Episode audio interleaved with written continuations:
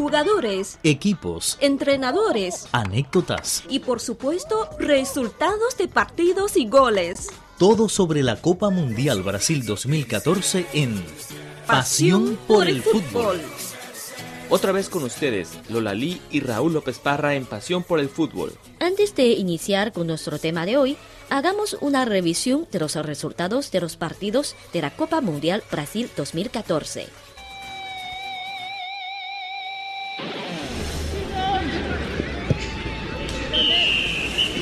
Esto es Pasión por el Fútbol. Raúl López Parra les ofrece los resultados de los recientes partidos de la Copa Mundial Brasil 2014.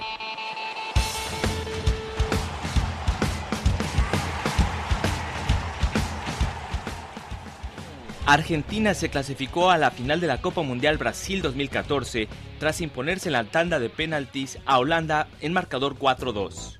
De este modo jugará la final el próximo domingo cuando se mida ante Alemania en el Estadio Maracaná.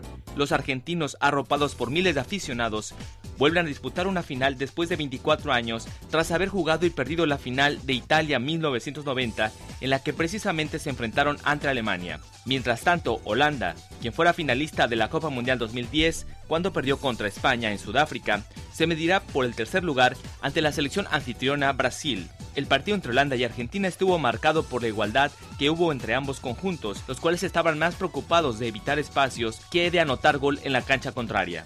Y sin un claro dominador, los argentinos se acercaron un poco más al arco contrario en la primera mitad del encuentro. En la segunda mitad, la tónica del partido no cambió. Ambos conjuntos se preocuparon únicamente de no recibir gol, y ni la intensa lluvia que cayó durante todo el segundo tiempo ayudó a que el juego fuera más veloz. Tras unos 90 minutos aburridos, el partido se fue a la prórroga, donde las dos selecciones continuaron más preocupadas de no recibir gol. Ya en la tanda de tiros penales, Messi, Garay y Agüero convirtieron los tres primeros goles para el albiceleste, mientras que el portero argentino Romero paró los tiros de Blar y Snyder, que lanzaron en el primer y tercer penal para los holandeses.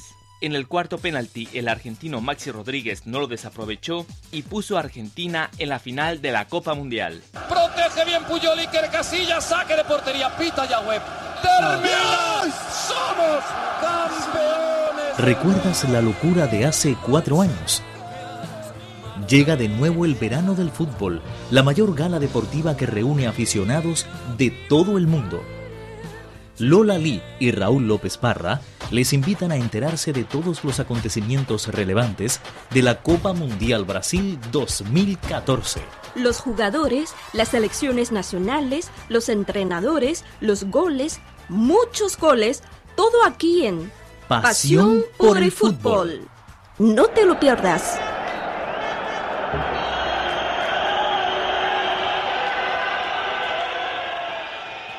Pues amigos, ahora les ofrecemos el término futbolero en chino.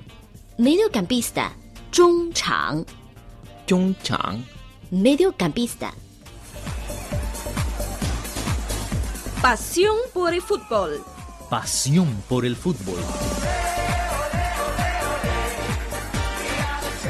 Bienvenido otra vez a Pasión por el Fútbol. Antes de todo, queremos agradecer a nuestro amigo argentino David y Lucia, quien nos mandó un email y nos dijo que le gusta mucho nuestra cobertura y la sigue todos los días.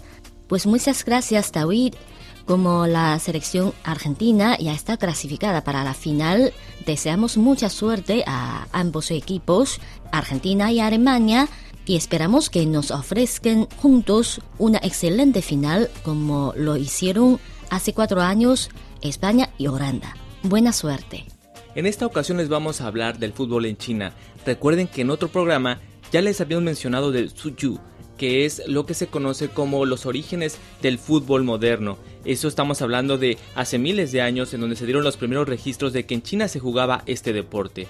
Ya en la etapa moderna, la Liga de China data de 1990. Sin embargo, no ha tenido un desarrollo tan grande como se ha esperado. Inclusive se han contratado a estrellas de las grandes ligas europeas y latinoamericanas, pero no han podido atraer al público porque ha habido escándalos de corrupción y ha habido escándalos de partidos arreglados. Sin embargo, China sigue soñando con participar en la Copa del Mundo y una vez ya se clasificó justamente a este certamen fue en el Mundial de 2002 de Corea y Japón que fue organizado entre estos dos países. Pero vamos a ver cómo sueñan los chinos justamente con la Copa Mundial. Pues la selección china de fútbol masculino apareció por primera vez en el escenario internacional en el año 1913 al vencer 1 por 0 a Filipinas pero fue hasta el año 1976 cuando disputó la Copa Asiática y terminó en el tercer lugar.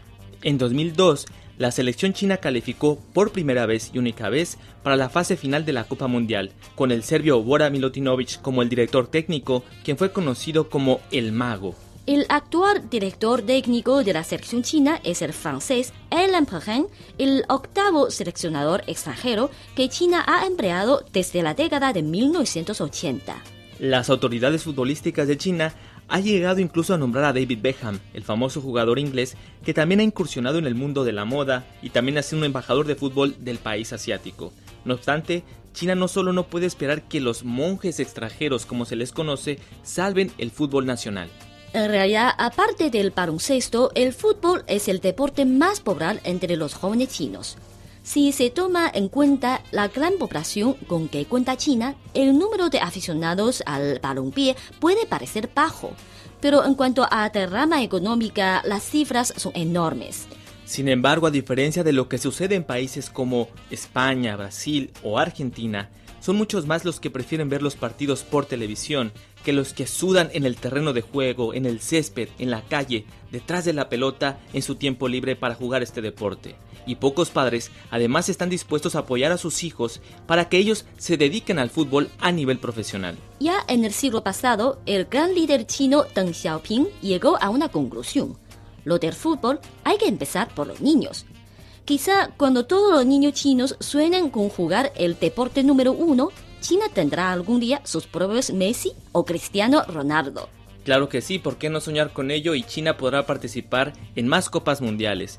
Pero por el momento hemos llegado al final de nuestro programa en Pasión por el Fútbol. Se despide Raúl López Parra y Lola Lee. Hasta la próxima.